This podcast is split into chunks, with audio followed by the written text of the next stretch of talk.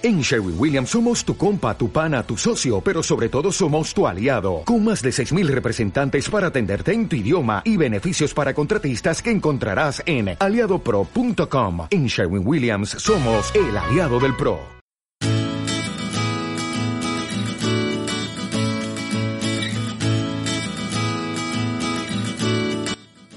Hola a todos y a todas, sed bienvenidos a Servicios Públicos Digitales, un podcast centrado en transformación digital para administraciones públicas y hecho por y para las personas que participan en esa transformación desde dentro, desde fuera, colaboran o tratan de aportar algún tipo de solución para hacer que las administraciones públicas creen valor a la ciudadanía en el siglo XXI.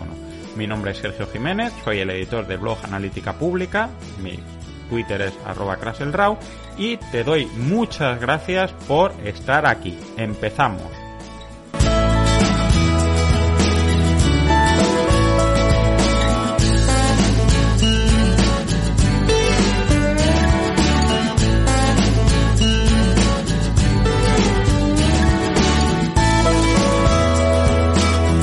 Hola a todos y a todas, eh, bienvenidos una vez más a Servicios Digitales Pueden Ser Héroes eh, o Heroínas. En este caso tengo el placer y la suerte de contar con Amalia López Acera del Ayuntamiento de Calpe. No creo que necesite mucha presentación porque es toda una celeb de las redes sociales y de la comunicación. Tiene su blog, Amalia López Acera. Eh, da conferencias en todos lados, tiene premio de marca personal, digital, bueno, eh, no, no sé, es eh, técnico de comunicación en el Ayuntamiento de Calpe, aparte de eh, miembro de la Asociación de Mujeres en el Sector Público. He invitado a Amalia porque, bueno, tiene un post estupendo sobre el papel de las redes sociales en, la gestión de esta crisis, en la comunicación, y porque creo que el papel de los ayuntamientos en la contención de la reacción y de la situación de muchas personas es fundamental y que podemos aprender mucho de su experiencia. Buenos días para mí, tardes para ti, Amalia. Esto es lo que mola estar en Canadá. Sí, sí. ¿Qué tal? ¿Cómo estamos? Pues bien, bien, aquí hoy hace sol, que es algo que no podemos decir todos los días y hemos llegado hasta 8 grados. Supongo que ahí tendréis un poquito más de calor. Sí. Bueno, eh, mira, envidia eh, que, que, tenemos, pero vamos, vamos a, a, ver ya si cuando salgamos es ya verano. Exacto, sí, que es, otro, es, es otra historia, a ver cuándo Exactamente. salimos.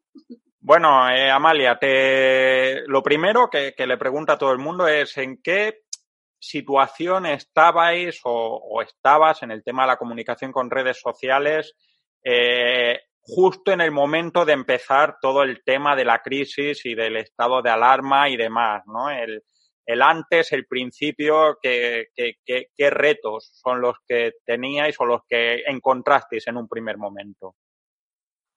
Eh, pues mira, nosotros en el Departamento de Comunicación, en Calpe, nosotros ya, bueno, pues eh, todos los años elaboramos un plan de comunicación donde recogemos un poco lo que va a ser la estrategia a lo largo de ese año. Decir que, bueno, pues se salta por los aires totalmente, ya no tiene, no estamos centrados en nada de lo que había, pero sí que hay algo que, que además a mí me, me visto ahora eh, eh, con la perspectiva, me parece que es importante y es cómo hemos canalizado, cómo hemos afrontado esta situación de crisis desde, desde la perspectiva de la comunicación.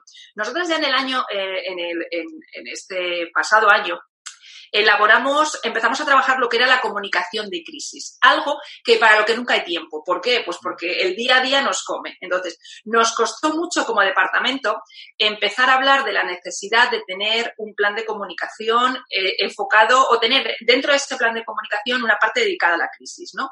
Em, lo impulsamos, empezamos a trabajar sobre ello. De hecho, mantuvimos las reuniones que tocaban, bueno, pues conseguimos reunir a, lo que era toda la, eh, todo eh, desde concejalías, eh, alcaldía, pues policía local, protección civil, explicando la necesidad de que teníamos que coordinarnos a la hora de poder comunicar con, con los ciudadanos.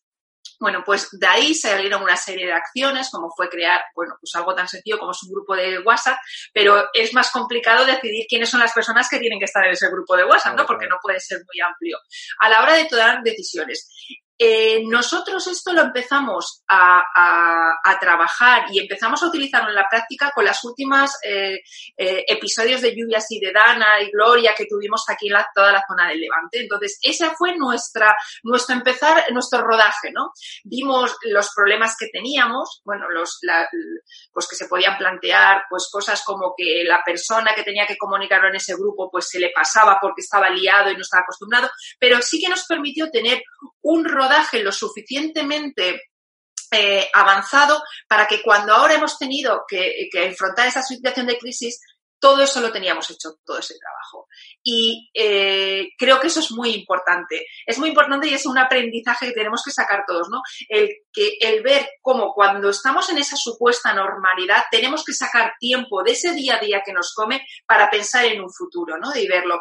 Nosotros cuando empezamos a trabajar esa comunicación de crisis nunca pensábamos que lo que estábamos empezando a hacer era prepararnos para la gran crisis, ¿no? Y gracias a ese trabajo que fuimos haciendo, que ahora nos damos cuenta que incluso teníamos teníamos que haber hecho mucho más, pero ya lo teníamos establecido, nos ha permitido poder encararlo, ¿no? Ya tenemos eh, los canal, el canal de comunicación ya estaba establecido. Las personas que tenían que decidir temas de comunicación, ya estábamos en ese grupo, ya habíamos trabajado, ya habíamos tenido experiencia de cómo hay que comunicar las cosas, cómo se puede hacer. Entonces, eso nos ha permitido que todo haya sido mucho más fácil ahora, por lo menos en cuanto a establecer ¿no? Esa, eh, esos canales que muchas veces son complicados. Y eso se puede tener, es verdad que eh, prever las crisis o las necesidades, hasta que no estás en ellas no las puedes, no las puedes tener claro, pero sí puedes tener establecidos cosas como protocolos de cómo se va a comunicar, qué personas tienen que estar, cómo se va a hacer la comunicación, quiénes van a decidir, ¿no? Yo creo que eso es fundamental, porque uno puede decir, bueno, mm, ¿quiénes son las personas que tienen que decidir en comunicación? ¿El departamento de comunicación? Pues el departamento de comunicación, claro que tiene que decidir, pero al final también tiene que estar el alcalde o la alcaldesa, tiene que estar policía local porque es importante que nos dé la información sobre ese ámbito, protección civil también. Y, entonces, decidir quiénes son de esas personas de cada uno de los departamentos, eh, bueno, pues quiénes... Eh, quiénes van a formar ese, ese, grupo que en nuestro caso se empezó llamando y se llama de emergencias, ¿no? Eh, porque lo preveíamos como emergencias, no tanto como crisis como ahora. Ese por un lado. Y por otro, en lo que es la estructura del ayuntamiento, nosotros eh, hacíamos eh, todos los martes una reunión de comunicación donde están, viene una persona de cada una de las áreas del ayuntamiento. Y en esa reunión se decide eh, bueno, pues eh, qué temas van a entrar, qué tratamiento le vamos a dar, si es para nota de prensa, si es para hacer un, story, si es para grabar un vídeo, etcétera, ¿no? Entonces, cuando hemos empezado con la crisis, eh, eso no se ha podido ya seguir realizando, ¿no? Pero sí que como ya estaba creada esa rutina de trabajo de comunicar a eh, de decir la comunicación, lo que había que comunicar, en qué canal había que hacerlo, ya sabían las personas que eran. ¿Qué ha hecho que ahora pues sea más sencillo? Lo único que cambia es que no lo tienen que enviar por correo electrónico. Entonces, eh, todas estas cosas, tenerlas previstas, tenerlas organizadas, tenerlas, pensar en ellas, ahora es cuando estás inmerso en la crisis te das cuenta de la importancia que tienen, ¿no? Sí, sí. O sea, tenéis toda una infraestructura organizativa ya eh, que ha servido de base para, para avanzar, para gestionar ¿no? ese, ese salto, lo cual es pues, una facilidad enorme, pero claro, como dirían los Monty Pythons, nadie espera la Inquisición española, ¿no? Nadie, nadie. Ojo, y cuesta mucho, ¿eh? Porque tú, cuando estás en una situación del día a día normal, tú planteas, eh, plantear, oye, no, mira, nos vamos a reunir porque vamos a hacer un protocolo de crisis o vamos a crear un crisis. Claro, la gente con el día, y ahora me llamas para una reunión para esto con el día jaleo que llevo, o sea, nadie lo ve ni nadie lo, y, y, todos, ¿no? Entonces, eh, dar ese empuje nos costó como departamento de comunicación que viera la importancia que, que era el contar con esos canales. Como ya tuvimos esas dos situaciones de crisis para mm, poder testearlos y nosotros saberlo, ¿no? Que ya estábamos testeando y pudimos detectar problemas y mejorarlos, nos ha permitido hoy poder eh, estar en una situación eh, mucho mejor que, por ejemplo, yo llevo estas dos, dos semanas, tres semanas, bueno, desde que empezamos, que recibo unas dos o tres consultas diarias de, de personas, de gente, de compañeros que trabajan y compañeras en ayuntamientos y en otras administraciones con dudas sobre el tema de comunicación. El otro día me llamaba un secretario de una población pequeña y decir, oye, ¿cuál es el mejor canal para abrir para comunicar con mis ciudadanos? Porque nosotros éramos una población muy pequeña, la gente pues venía al ayuntamiento a informarse o por el boca a boca, pero ahora me he quedado sin canales para que la gente informar, ¿no? Y, que se pueda comunicar. Entonces, me decía que cuál era el mejor, ¿no? El canal para abrirlo ya, ¿no? Y lo iba a abrir él, de hecho. Claro, claro, fíjate. ¿Y qué, qué es lo que tú consideras que ha sido más, más difícil? Porque, bueno, ya hay una parte difícil que, me has contado, que es sacar a la gente de, la conciencia de que esto no hace falta, incluso a, uno mismo, porque la lucha del día a día es complicado. Pero, ¿qué es lo que ve más complicado? Porque, por ejemplo, a mí me, da la sensación de que la, comunicación en esta situación es tan emocional que no, no debe ser fácil eh, ni para eh, la ciudadanía que consume esa comunicación, ni para los propios equipos gestionarlo, ¿no? Porque hay gente que tiene miedo, que tiene cólera, que y, están en, en, un contexto que es totalmente comprensible, ¿no? Eh, se me ocurre eso como un posible problema, pero habrá 200 cosas que no se me ocurren porque no, no estoy en vuestros zapatos. Cuéntanos qué es, qué es lo difícil de esto. A ver, lo difícil es saber cómo lo vas a enfocar, ¿no? Decir, a ver, ¿cómo lo vamos a hacer? Y hay cosas, algunas cosas claves que hemos aprendido. La primera es que estar, consta, estar informando constantemente, pero sin saturar. Es decir, hay que dar información, pero no tenemos que saturar al ciudadano. Es decir, em, y eso es un, equilibrio muy difícil, sobre todo cuando la información se va produciendo muchas veces de forma eh, muy rápida ¿no? y, muy, y, muy sucesiva y venga a salir cosas y demás. Entonces, una primera es dar información, eh, saber qué información darla, eh, darla de forma equilibrada. Y además hay una cosa, ¿no? Y yo creo que, y aquí es un punto que me parece importante, eh, cuando transmitimos desde las administraciones públicas y sobre todo los ciudadanos, tener claro que damos información de servicio público. Cuando los ciudadanos la información que le facilitamos ven que es una información de servicio público y demás, mm, lo hacemos con rigurosidad, lo hacemos con seriedad, cuando hay que tener buscar otro tono más cercano y también lo hacemos, pero hay como dos tipos de información, ¿no? Una, digamos, la información mm, de esta que es importante y seria, que nosotros ahí, si quieres, luego lo tocamos, eh, cuál es el formato que utilizamos, que es básicamente las infografías. Y eh, por otro lado, esa información un poco más cercana, pues por ejemplo, hemos elaborado vídeos con gente conocida de la localidad donde muestran su apoyo y demás, pero eh, siempre buscando ese equilibrio. Eh, no debemos olvidar que somos administración pública, es decir, mm, somos una administración pública y como tal tenemos que ser un referente, pero lo importante sobre todo es que queremos convertirnos en la primera opción del ciudadano a la hora de informarse. ¿No? Y sobre todo, tú comentabas y, eh, eh, la cuestión de los bulos, la fake news, que estamos hasta arriba. Yo también he limitado mi, contacto con Twitter. Tengo cuatro eh, fuentes a las que recurro en Twitter, las veo y se acabó porque mm, no sé ni muchas veces ni dónde vienen, hay muchísima información. Entonces, mis canales de, de información los he limitado. Y lo que queremos, por ejemplo, en nuestro caso, es que ser para los ciudadanos, en este caso de Cal, la principal fuente para informarse ser el ayuntamiento. Entonces, ahí que tenemos que dar información primero que le sea útil, información que sea sencilla, información que sea además en el tiempo, es decir, de nada me sirve que, sea el estado de alarma hoy y me lo publiques pasado mañana. Eso nos ha obligado a nosotros, al Departamento de Comunicación, por ejemplo, en nuestro caso, eh, los horarios han saltado por los aires. No tenemos, antes no teníamos, porque también trabajábamos fines de semana, pero ahora menos todavía, porque nos, nos obliga a estar casi un 24-7, ¿no? Eh, entonces, tener, tener eh, eso, tener eso claro, ¿no? De, de, además, que no somos solamente un canal de información, sino de comunicación. Entonces, para un ciudadano hoy en día le resulta más fácil mandar un mensaje a su ayuntamiento por el Facebook que irse a buscar en la página web donde pudiera buscarlo. Entonces, también tenemos ese, eh, eh, ese canal y lo hemos visto, ¿no? Eh, se nos ha multiplicado, pues yo te diría que por 30 el número de, de, mensajes que contestamos a través de redes sociales de ciudadanos, lo cual, ¿qué hace? Que también tenemos que establecer canales con, con oye, ¿esto qué respuesta le damos? Porque no tenemos siempre todas las respuestas. Hacer una, una línea de fondo que, que os sirva, pues ir unificando mensajes que muchas veces eh, no, no, lo tienes hasta que no te plantean la duda, ¿no? Es, es, es, es, una... A ver, pues la verdad es que me estás respondiendo las preguntas casi antes de que te las haga.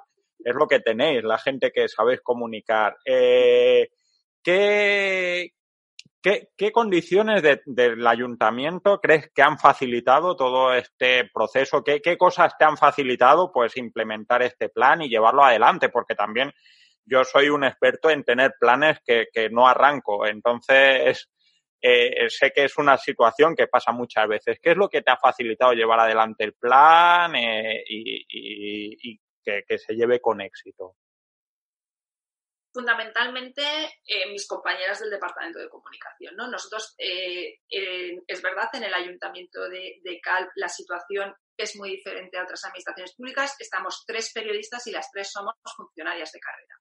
Entonces, ¿qué pasa? Que el planteamiento de la comunicación es diferente. Por eso nos podemos plantear, nosotras es una, comunicación a largo plazo. ¿No? ¿Por qué? Porque no estamos supeditadas a la persona que pueda estar en un momento en el cargo. ¿no? Entonces, eso nos lleva a que nosotros nos hemos planteado una estrategia o lo hacemos los planes de comunicación, plantearnos la necesidad de una estrategia y el hecho de que nosotras podamos haber afrontado esta situación de, de, de, de, la crisis de la mejor manera que hemos podido, hemos sabido hacerla, yo creo que es fundamental porque ya estábamos dentro del organigrama de la administración. Es decir, eh, nosotras hemos hecho cursos de, cursos de, de, por ejemplo, para aprender a hacer infografías, lo cual nos ha permitido que a día de hoy nosotros las hagamos sin necesidad de tener que recurrir ni a un diseñador gráfico ni a nadie. Es decir, que si a las 10 de la noche hay que la alcaldesa nos dice, hay que decretar este bando o te llama policía local para decirte que se ha cortado un acceso, lo hacemos directamente nosotras. Entonces, hemos recibido, hemos hecho esa formación, hemos, em, hemos definido los criterios, lo hemos podido hacer con mucho tiempo. Eh, somos un equipo, digamos, estable que nos conocemos y ya eh, para trabajar es más fácil. Ya teníamos creadas herramientas como, pues, para trabajar en la nube como Drive, para enviarnos la información. Entonces, eh, para mí, al el margen de las herramientas, lo importante es el equipo. Si tú tienes un equipo que lo tienes, que has trabajado, que lo tienes estructurado, que lo tienes, eso hace que cualquier plan sea mucho más fácil a la hora de, poder trabajar, ¿no? Y yo creo que hay, eh, con mis compañeras, yo creo que hemos encontrado la, la bueno, pues eh, todo ese trabajo que hemos hecho y que nunca se ve y no se ha valorado, a lo mejor, ¿no? Eh, porque hacíamos, decíamos, hacemos el plan de comunicación, hacemos los balances de gestión que no debe ver nadie y tal, no sé qué, ¿no? Que los pasamos y no.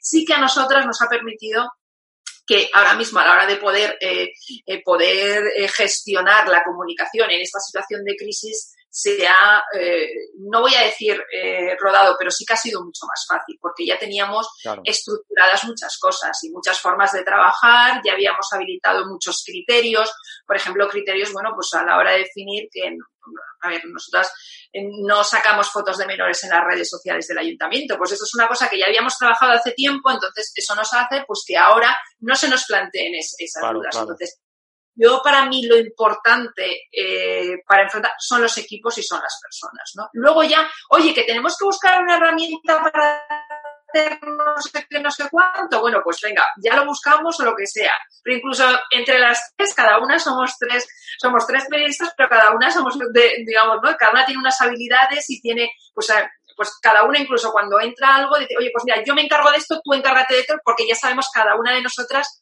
qué, habilidades tiene mejor, ¿no? Entonces, eso hace que los equipos funcionen y, puedas encarar cualquier circunstancia, ¿no? E, e incluso en, y en estas situaciones de crisis más todavía. Cuando tienes un equipo, cuando es un equipo que está, que, pues, que trabajar. O sea, mm ya teníamos el rodaje hecho. Entonces, bueno, pues eh, yo apuesto por, por, por, eso, por los, los, equipos y por las personas, ¿no? Bueno, voy a encomendarme a, Sana DSL o cable porque está la conexión un poco así. Eh, ¿qué, qué, qué, aprendizaje consideras que es el más importante que has hecho en esta, en esta andadura que has tenido ahora? Tu principal enseñanza a raíz de, todo esto que has tenido que afrontar? Todavía no, todavía yo creo que estamos aprendiendo porque todavía no hemos salido, ¿no? Hace unos días María José Canel escribió un artículo en El País que decía, ¿no? Que durante muchos años y incluso décadas, cuando hablemos de comunicación de crisis, nos referiremos a esta, ¿no? A, esta situación. Eh, yo para mí lo que llevamos hasta ahora mm, lo que he aprendido y de hecho lo que seguiré eh, eh, incidiendo una vez que pase esto es la necesidad de la, de la planificación y de la previsión, ¿no? O sea, tenemos que parar en nuestro día a día, levantar los ojos y decir, vamos a ver lo que ya no solamente prever que nos puede pasar esto, no, no, sino eh, cómo tenemos que adelantarnos, en dónde estamos. Por ejemplo, ahora se ha visto la necesidad de utilizar herramientas eh, digitales, la necesidad de tenerlos. Aquellas personas que ya tenían eh, costumbre, pues como estamos hablando nosotros aquí por Zoom, no le ha supuesto nada hoy en día hacerlo, ¿no?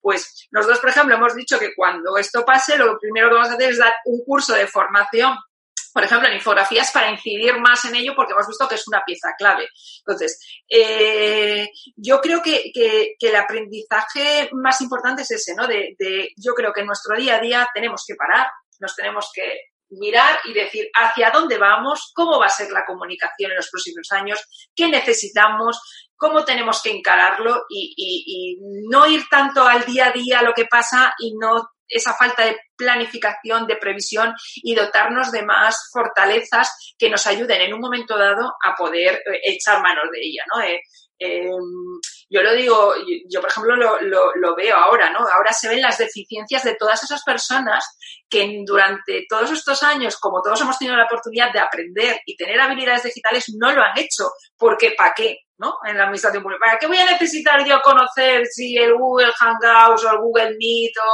o, yo qué sé, o el GoToWebinar? Vale, a mí no me sirve para nada. Y ahora eh, eh, vemos la necesidad. Con lo de los plenos telemáticos lo estamos viendo.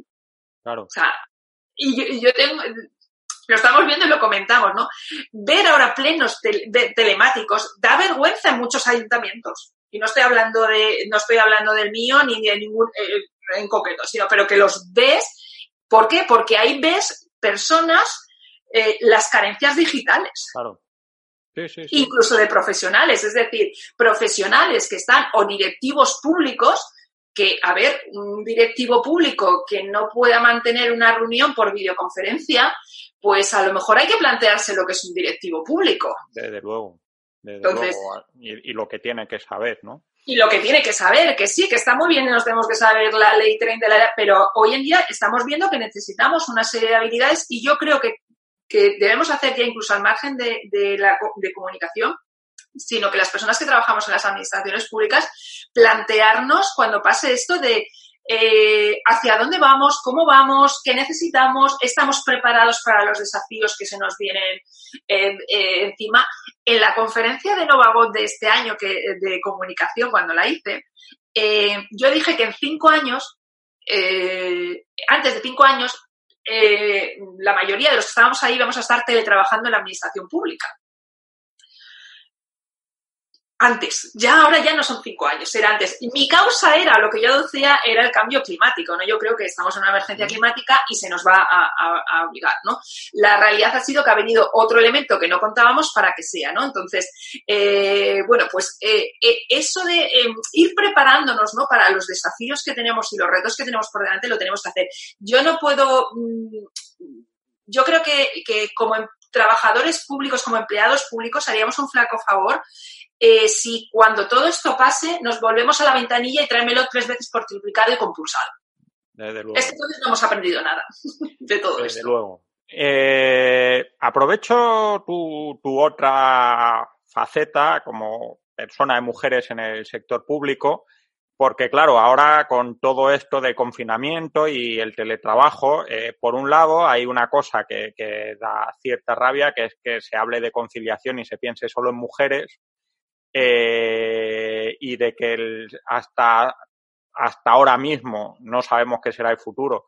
La conciliación y el teletrabajo ya es una cosa de mujeres y demás. Eh, ¿Cómo crees que, que puede afectar a, al reparto de las tareas de conciliación? ¿Tú crees que estamos en un posible cambio de paradigma, de que haya padres que se den cuenta de que esto es parte suya o a reconfigurar los acuerdos o a, facilitar la integración también en empresas, porque yo ya te digo que eh, cuando yo he trabajado para otras personas, que un varón dijera que iba a estar menos tiempo porque cuidaba a sus hijos, era la manera más rápida de que te enseñaran la puerta de la calle amablemente o no amablemente, según el, jefe que tuvieras. ¿Cómo crees que va a afectar esto a, no, no tanto a la conciliación, porque no quiero preguntarte mujeres y conciliación y teletrabajo, sino a la carrera profesional de las mujeres, un posible escenario en el que la conciliación empieza a ser más importante para o, o, o menos e, evitable para los varones. ¿Cómo lo ves? A ver, yo, por ejemplo, tengo mi caso, yo soy separada yo tengo una hija por quincenas, entonces yo tengo, digamos, lo que es la conciliación perfecta, ¿no? Porque cuando tu hija se va, ya tú, digamos, siempre te preocupas por los hijos, es verdad, pero ya está con la otra persona, entonces tienes, eh, es diferente.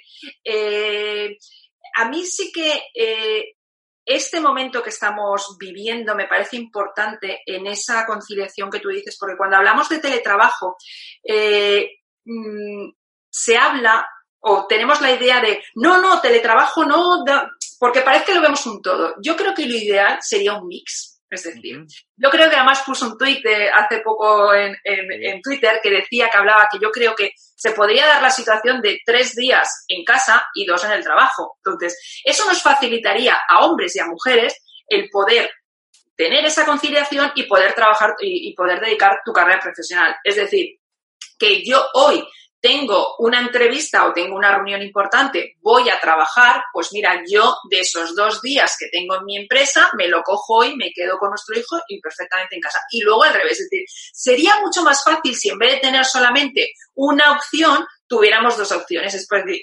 teletrabajo y poder, eh, poder estar en la oficina, que yo creo que es el mix, porque yo también creo que eh, hacer teletrabajo sin estar unido en, en, un equipo, en un esto, yo creo que también al final mm, puede provocar el que, bueno, pues em, eh, pierdas ¿no? E, e, ese nexo con, con, con, la gente que estás trabajando, con el proyecto que llevas, etcétera. Entonces yo creo, yo soy partidaria de, de un mix. Y creo que en el, en el caso tanto de hombres como mujeres es y, que tenemos cargas familiares, tanto sea de hijos como de personas mayores, ojo, porque siempre hablamos de los, de los hijos pequeños, pero además el problema que tenemos en la administración pública, que tenemos ya empezamos a tener unas edades avanzadas, el problema no son tantos los hijos como los mayores de los que tenemos que hacernos cargo, ojo.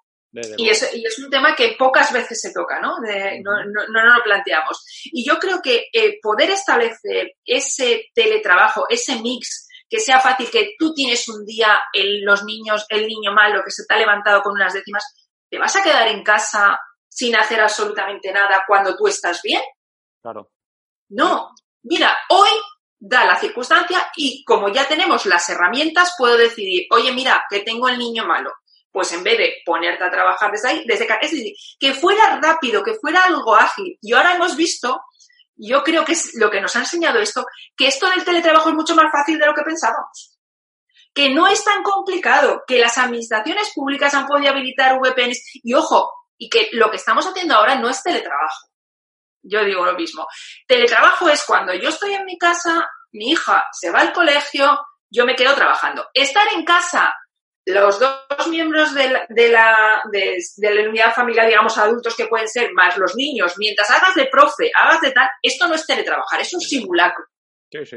Entonces, para mí, entonces, eh, pero vamos a aprovechar. Hemos visto que sí que se puede, es que podemos trabajar desde, evidentemente, no todos los puestos ni todas las, pero sí que podemos hacerlo. Pues vamos a intentar meter esa agilidad eh, a la hora de trabajar para que no tengamos que resentirse nuestras carreras profesionales ni, ni, ni y, y, bueno, tampoco yo creo que algo bueno que estamos sacando ahora es que estamos también aprovechando tiempo con nuestros hijos, ¿no? Es decir, y estamos dándonos cuenta de, ostras, pero si yo puedo trabajar desde casa, ¿por qué no puedo también aprovechar esto? Decir adiós a las reuniones estas de, de, de tal, estos horarios que, que, no tienen sentido, que tenemos que estar a las siete y media, tenemos que fichar a las siete y media y, y, y vas deprisa y corriendo por las mañanas que son una locura, que las ciudades son un caos. Es, eh, esta locura es, eh, yo creo, yo ahora me lo planteo, ¿no? Porque yo además, que tú lo sabes, que vivo entre Valencia y Calpe y hay una parte de la quincena que voy y vengo todos los días Calpe-Valencia. Son 120 eh, kilómetros ir y 120 kilómetros volver cada día. O sea, 240 kilómetros al día. Me lo hago durante 15 días ir y volver. Entonces dices, ¿esto tiene algún sentido cuando puedes hacerlo? Y ahora nadie puede decir que no lo puedo hacer. Claro, claro, desde luego. Lo estoy haciendo. Estoy haciendo incluso estoy haciendo más de lo que, lo que haría en una jornada normal por las circunstancias excepcionales que hacen que esto. Entonces, mm, y creo que estamos ante una oportunidad genial para eh, cambiar incluso la forma que tenemos de, organizar como sociedad, ¿no? Eh, de, organizarnos, de, dar, de no descuidar a nuestros mayores, que ahora hemos visto lo importante que son, no descuidar a nuestros mayores, no descuidar a nuestros hijos, no descuidar nuestras carreras profesionales, eh, no descuidar nuestra salud de tener que ir como locos como vamos, cuando estamos viendo que es posible, pero si lo estamos haciendo. Entonces, nunca hemos tenido un laboratorio para poder escenificarlo. No es la situación perfecta, se ha hecho deprisa, hay errores, nos faltan habilidades, nos faltan herramientas, tenemos que diseñar protocolos más seguros, todo. Es una situación dramática, es, la verdad es que eh, aprender a teletrabajar en estas circunstancias es, es, una obligación, pero también es un mérito añadido, es, es imbricar muchas curvas de aprendizaje a la vez con una situación emocional horrible para, para mucha gente, ¿no? y, es efectivamente una, un laboratorio excepcional, no excepcionalmente bueno, sino excepcional de que no ha pasado antes. Bueno, eh, la última pregunta eh, que le hago a, todo el mundo es, ya no necesariamente en el plano técnico de la estrategia de comunicación, si tú tuvieras que dar un solo consejo a, a, cualquier administración sobre cómo afrontar esta crisis, una sola cosa, decirle, haz esto, pues yo que sé, hay, cada, cada persona me ha dado una, una idea distinta, todas muy buenas, muy interesantes y seguro que pueden inspirar. ¿Qué, qué le dirías a una persona? Oye, ¿qué, ¿qué, puedo hacer en esta situación? Siéntete libre. Yo digo lo que siempre tenemos que hacer y es ponernos del lado del ciudadano. Es decir, en estos momentos, más que nunca tenemos que pensar en el ciudadano, ¿no? Eh, y tenemos que pensar cómo somos capaces de darle la mejor solución a todo lo que tiene. Es decir, ya sabemos que eh, lo mejor para tramitar es el certificado digital. Pero ¿y qué pasa con aquellos que no tienen? Vamos a ser ingeniosos. Vamos a ver, eh, Víctor Almonacid en Altira se firme. O sea, vamos a ver cómo lo podemos articular pensando en el ciudadano, ¿no? No pensemos como administración con nuestros esquemas, con nuestras fórmulas, no. Busquemos la solución eh, que es más, es más fácil que necesita. detectar lo que necesita el ciudadano. Yo creo que lo que tenemos que hacer siempre lo hemos tenido que hacer o deberíamos haberlo hecho, pero ahora más que nunca es poner en el centro de todo al ciudadano, a la ciudadana, a la ciudadanía. Decir, señores, aquí está la ciudadanía. ¿Cómo podemos ayudar? nuestro ámbito. ¿Qué soy? Comunicación, ¿cómo puedo mejorar la comunicación? Estoy en atención en la OAC, en, en, las oficinas de atención al ciudadano, ¿cómo lo puedo mejorar? Estoy en servicios sociales, ¿cómo puedo ayudar al ciudadano? Es decir, detectar necesidades, dar respuestas, mm, yo creo que eh, eh, yo el, consejo que, bueno, consejo, no soy para, dar consejo, pero si tuviera que decir algo es todo lo que hagamos durante esto, pongamos al ciudadano y a partir de ahí pongámonos a trabajar.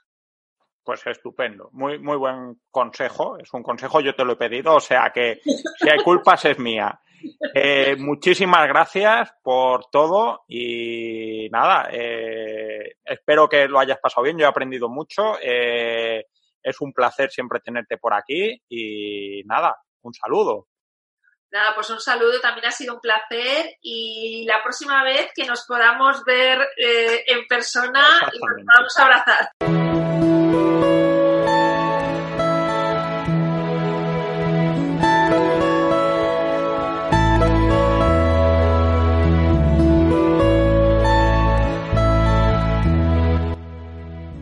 Bueno, pues esto ha sido todo por hoy. Ya sabes que puedes encontrarme en Twitter, arroba Publilítica, en Facebook, en LinkedIn, tanto en mi perfil personal como en el perfil blog. Y desde luego siempre, siempre, siempre en mi blog, analíticapublica.es, con su newsletter Caminando en el Gobierno Electrónico. Puedes ver el programa en YouTube, en el canal del blog y puedes escucharlo en las redes de podcast que tenemos por aquí te animaría a que dejes recomendaciones, comentarios, eh, puntuaciones de 5 estrellas, cualquier cosa que dé visibilidad al tema de la transformación digital en las administraciones públicas en las diferentes plataformas, porque creo que hay mucha gente interesada y no hay tanta gente que conozca este tipo de iniciativas. Me puedes proponer temas, sugerencias, increpar, cualquier cosa a través de mi correo sergio o en twitter arroba craselrau. Y esto ha sido todo. Agradecimientos a la música Happiness de Ben Sound, que es Creative Commons y que es la que pone sonido a este podcast. Hasta luego